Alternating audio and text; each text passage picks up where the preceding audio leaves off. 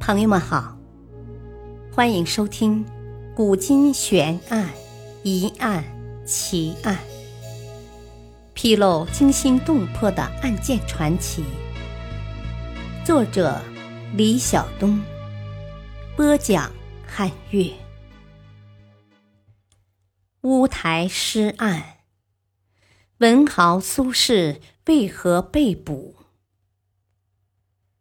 汉朝的时候，御史台常植柏树，柏树上常常栖息着乌鸦，所以人们常称御史台为柏台或乌台，而戏指御史们都是乌鸦嘴。宋代著名文学家苏轼因写诗获罪，此案由御史台一手操办，所以人们把这一冤案称为乌台诗案。苏轼出生于一零三七年，卒于一一零一年。字子瞻，号东坡居士，北宋文学家、诗人、书画家，四川眉山人。家教良好，其为文汪洋恣肆，诗词清新豪健，奔放灵动，意态横生。才思四溢，被尊称为豪放派的代表，在书画与学术上也有较高的造诣。有人说，苏轼是一个时运不济的天才，他刚进入仕途不久，就被卷入了一个巨大的政治漩涡。以神宗王安石为首的政治实权集团，提倡改革，实施新政。而以司马光为首的一批元老旧臣，坚持反对改革，抵制新法，苏轼却坚定地站在了司马光一边。熙宁三年，苏轼写了《上神宗皇帝书》，公开反对变法，接着写了《再论》和《三论》，开始注定了他坎坷的一生，颠沛流离的命运。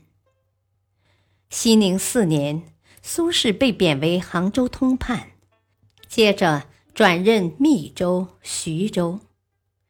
元丰三年（一零七九年），他被调任为湖州太守。之后，他写了一份《湖州谢上表》，有以下内容：“知其余不事时，难以追培新进。”察其老不生事，或能牧养小民。意思是说，您知道我愚老不能适应新形势，不能去追培那些新进者，但您又觉得我虽年老却不爱生事，就派我去管管那些小民。这份谢上表被王安石等人拿去仔细阅读。他们当然听得懂苏轼的弦外之音。御史中丞李定、舒胆、何正臣等人摘取苏轼《湖州县上表》中语句和此前所作诗句，以傍山新政的罪名逮捕了苏轼。在神宗的默许下，苏轼被抓进乌台，一关就是四个月。每天被逼要交代他以前写的诗的由来和词句中典故的出处。开始，苏轼只承认山前绝句等诗反映了一些民间疾苦，但绝无怨谤之心。后来，在被审讯折磨后，他身心疲惫，于是对这些被指控的罪诗，一一做出违心的解释。让我们一起来读读《山前绝句》这首诗和苏轼被逼招供的供词。《山村绝句》第二首云：“老翁七十自腰连，惭愧春山损绝田。岂是闻韶皆忘味，尔来三月实无言。”苏轼的供词是：“此诗一言山中之人饥贫无食，虽老犹自采笋绝充饥。时言法峻急，僻远之人无言实用，动经数月，以积言法太极也。此诗表现出了忧国忧民，但由于有心人等刻意挑剔，苏轼的文字罪就在所难免了。同样的罪诗还有很多。若细细去品读，便会发现中国的文字罗网是何等残酷，而中国文人在文字罗网的挣扎又是多么无力与可笑。苏轼被捕后生死未卜，一日数惊，在等待最后判决的时候，妻子苏迈每天都去监狱给他送饭，由于父子不能见面。所以早在暗中约好，平时只送蔬菜和肉食，如果有什么坏消息，就改送鱼，以便心里早做准备。一日，苏迈因银钱用尽，需出京去借，便将为苏轼送饭一事委托一位亲戚代劳，却忘记告诉其与父暗中约定之事。这一天。这个亲戚正好得到了一批腌鱼，就在饭里给苏轼送了鱼。苏轼见鱼大惊，以为自己凶多吉少，便以极度悲伤之心为弟苏辙写下诀别诗两首，请狱卒转交给弟弟苏辙。其中一首写道：“圣主如天万物春。”小臣愚暗自亡身，百年未满先偿债，十口无归更累人。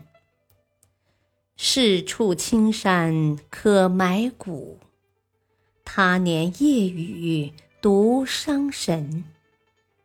与君世世为兄弟，更结来生未了因。这两首诗很快就传到了神宗手上。据说神宗读了诗，动了慈悲之心，为苏轼的才华所折服，而那些想置苏轼于死地的人，再罗织罪名，也就无济于事了。仁宗太后在临终时对神宗说：“啊，苏轼兄弟选中进士，先皇非常高兴。”说他为子孙找到两位相才，如今他们不但没有受重用，还被小人陷害。苏轼无非是做了几首小诗，发了一点牢骚，这是文人的习性，你可不能冤枉无辜啊！否则先皇在天之灵也不会安心的。神宗听后很感动，为遵从仁宗太后的遗嘱，他决心放了苏轼。此案历经四个月，虽最后苏轼没有蒙冤死去，但此案发生期间牵连了一大批官员，他们大多都遭贬或罚铜。这是苏轼一生中影响最大的一次。是一场名副其实的文字狱。历史话外音：诗案是苏轼一生的转折点。苏轼由当初的奋力有当世志、治军尧舜，转变为辽从造物游的艺术人生。感谢收听，再会。